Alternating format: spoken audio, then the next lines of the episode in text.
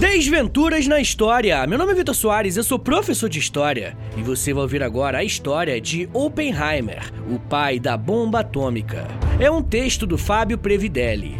Roda a vinheta e vamos para a história!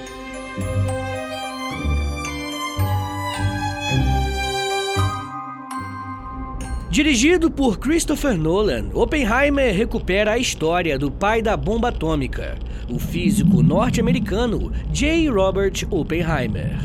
Ele, que foi diretor do projeto Manhattan, apesar do seu sucesso, se arrependeu amargamente do desenvolvimento da bomba atômica no auge da Segunda Guerra Mundial.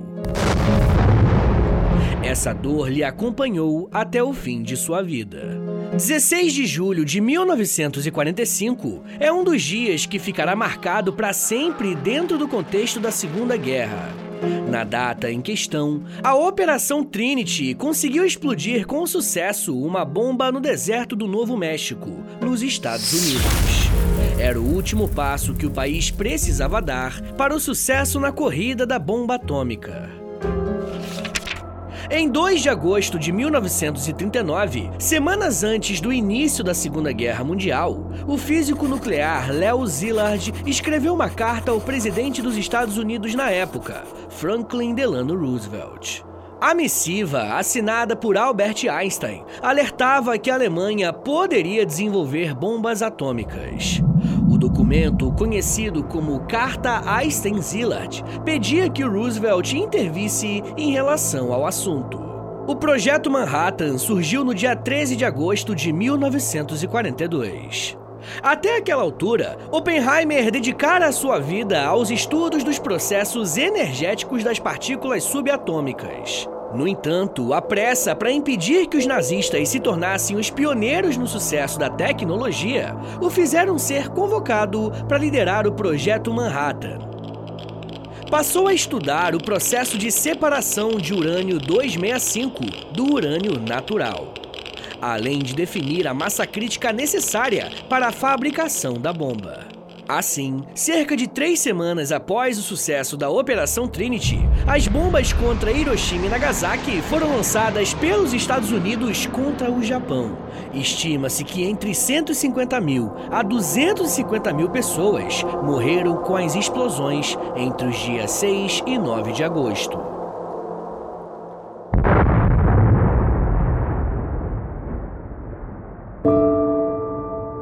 Oppenheimer passou a lamentar as mortes causadas pela sua criação. Dois meses depois, ele renunciaria ao cargo.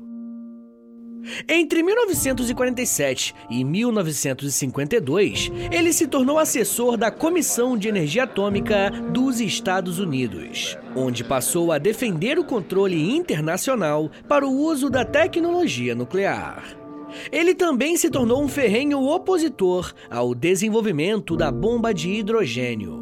No período, a corrida armamentista entre os Estados Unidos e a União Soviética estava a todo vapor. Acusado pelo FBI de ser secretamente um comunista, Oppenheimer teve caçada as suas credenciais de segurança. Em abril de 1954, o físico passou por uma audiência de segurança para falar sobre a sua associação com o Partido Comunista. As investigações, porém, descobriram posteriormente que ele não tinha laços com os soviéticos. Com a sua reputação manchada, J. Robert Oppenheimer se mudou para as Ilhas Virgens Americanas com a sua família, onde continuou com seus escritos.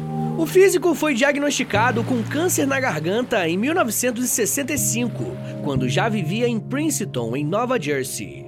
Ele morreu em 18 de fevereiro de 1967, três dias após entrar em coma por conta da doença. O pai da bomba atômica tinha 62 anos. Senhores, muito obrigado por ter vindo até aqui. Meu nome é Vitor Soares, eu sou professor de História e você acabou de ouvir o Desventuras na História. Segue a gente aí no Spotify e me siga nas redes sociais também, no arroba beleza? Valeu, gente!